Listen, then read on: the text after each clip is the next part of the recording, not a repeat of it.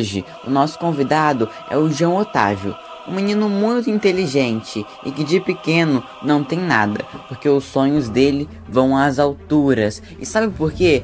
Porque nós vamos ter que nos equipar para chegar até onde ele está um caminho muito longo até a lua. Pois é, é lá que o nosso Joãozinho astronauta está. Então, já vou aqui vestir a minha armadura, porque a gente não pode parar por aqui não. Vem comigo, que essa entrevista é chocante. Vamos lá até o João, gente.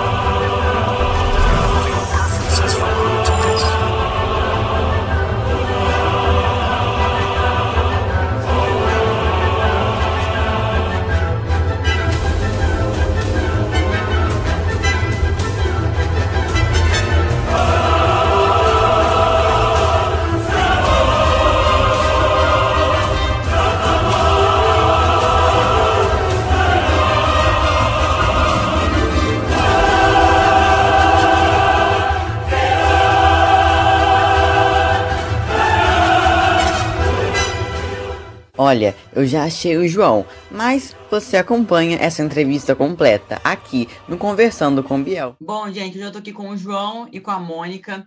A Mônica, por sinal, é minha professora e o João é um menino muito inteligente, vive no mundo da ciência.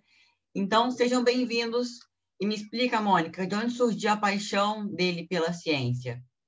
Olá, Carlos, boa noite, saudades de você. Então, o João, ainda bem pequeno, assim que ele aprendeu a falar, ele começou gostando do universo.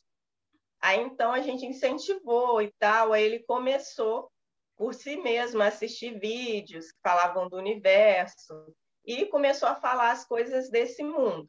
Depois, meu irmão deu para ele um livro do corpo humano, sobre o corpo humano. Aí ele começou a se interessar por essa área.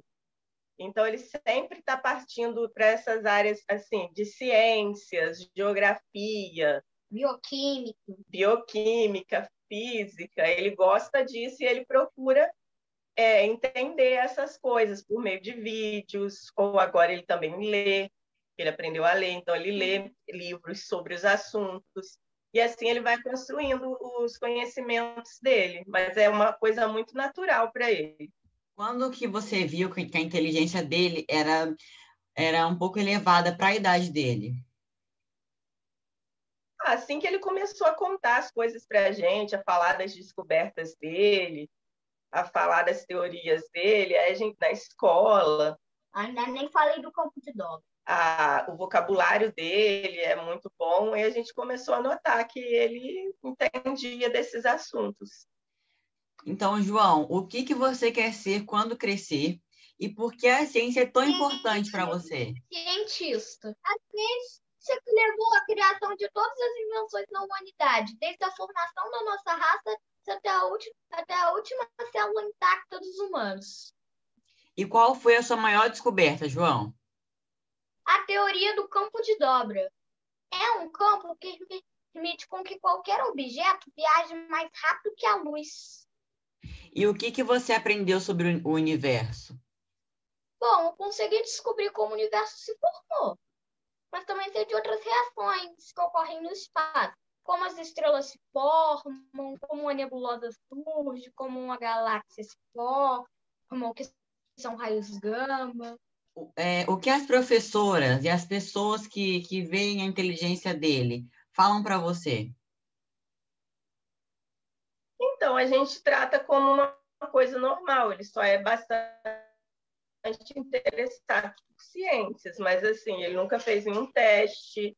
A gente acha interessante, a gente incentiva, como incentiva outras coisas também, para que ele não fique só nesse pequeno universo, mas que ele tenha amigos, que ele brinque, que ele leia, que ele passeie, que ele seja uma criança normal. Mônica, e qual foi o apoio da família assim, assim que, que ele demonstrou todo esse conhecimento?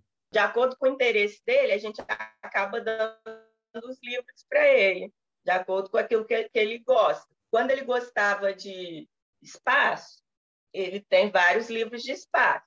Aí ele passou a gostar do corpo humano, ele tem vários é, brinquedos e livros sobre o corpo humano.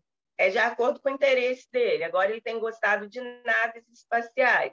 Aí ele tem as navezinhas dele para brincar, tem roupa de astronauta, é de acordo com o centro de interesse dele. Me mostra o livro então, João. É esse daqui, eu tô olhando sobre a nebulosa Olho de Gato. Ela fica, acho que uns 15 mil anos-luz da Terra. O que é para você e para a ciência o sistema solar, João? O sistema explica. solar é um conjunto de planetas que orbitam o Sol. O Sol traz luz e calor à sua superfície. A Terra é o único planeta com uma atmosfera capaz de filtrar e dispersar a luz da maneira correta para a vida poder se materializar. E o que você descobriu sobre, a, sobre as naves espaciais? Bom, eu consegui projetar as peças dela, eu tenho um monte de projetos sobre essas peças. O que eu já sei projetar é os motores da nave. João, me explica mais sobre o que, que tem nesse livro que foi o que mais te interessou. Os fenômenos espaciais. Explica sobre eles, então. Esses fenômenos incluem alguns dados sobre a formação dos planetas, nebulosas, estrelas e galáxias. Eu estava fazendo um projeto sobre a formação do universo. Ele inclui um átomo que colide com íons de lítio de matéria. Nossa. Fala mais como o universo. Ah, eu descobri uma coisa, uma camada de ressonância aqui em volta dos íons de dilítio, que se eles colidirem com íons de dilítio de antimatéria, uma transfrequência que eu não sei direito de qual vai ser, pode indicar a taxa de formação do nosso universo. Eu sei que ela pode ser encontrada em buracos negros. Isso aqui. Ah, os loops de plasma? Explica para ele esse desenho é um protótipo de um duplo de plasma. Ele direciona na força, calor e plasma através da nave que eu projetei. Alguns conduítes do APS. Aí ele desenha, ele projeta as coisas dele, ele gasta milhões de cadernos para poder desenhar. Essa é a famosa nave que ele vai construir quando ele for cientista. Ele se inspira no quê? Essa dali é inspirada no Star Trek. Ah, tá. Então, todos os projetos dele é inspirado em alguma coisa, estudado antes, depois elaborado. Tem todo, todo um esquema envolvido. Inclui armas multiadaptáveis, geradores de escudos adaptáveis, dispersores de laser adaptados, emissores de, emissores de ataque para controlar a dispersão do peixe do inimigo através do casco e propulsores com a capacidade de duas mil vezes a capacidade de uma molécula fotônica. E, João, você acredita em, alienígenas? Foi descoberto um fungo em Marte. Eu não sei se os alienígenas existem mesmo. Mas é por isso que eu vou construir a nave. Para descobrir. Para você, poder ir lá e descobrir. É. Mas, mas você não tem medo, não? Você não tem medo de altura, de, de, de ver uma coisa que você não queira? Os escudos translúcidos da nave podem dispersar qualquer ataque do inimigo. Ou fenômenos espaciais. Eles podem resistir até um buraco negro. E você acha que existe algum tipo de vida no espaço?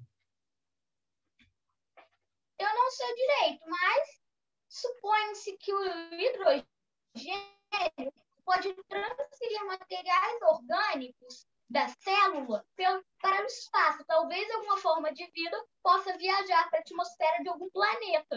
Porque, pelo que eu sei, quando o Sol se transformar em uma, estrela gigante vermelha, as últimas moléculas de hidrogênio da água da, que subiram além da atmosfera terrestre vão transferir materiais orgânicos diretamente para o espaço. Os que sobreviverem poderiam viajar dúzias de quilômetros para formar alguma nova vida em outro planeta. Ô, Mônica, é, no início, quando ele começou a falar desse jeito para você, isso não, não, não, te assustou, não? Como foi a sua reação?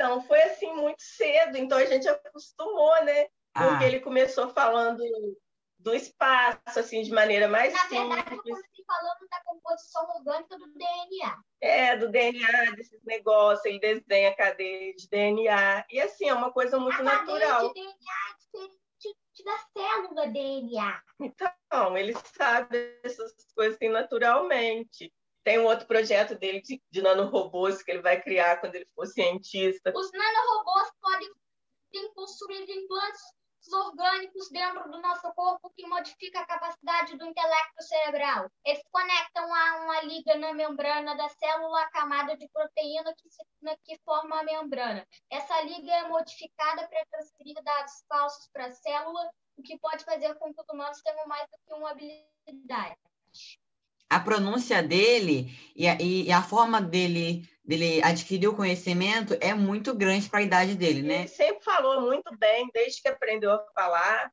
Na verdade, desde que eu aprendi a falar, eu falava mais do cérebro humano. Então, ele gosta da área dele, é, é natural para ele, não é uma coisa assim forçada, obrigada. Ele faz porque ele gosta, ele se sente bem nesse universo das ciências. Ele é apaixonado por ciência. João, então, para a gente quase finalizar, como funciona o corpo humano?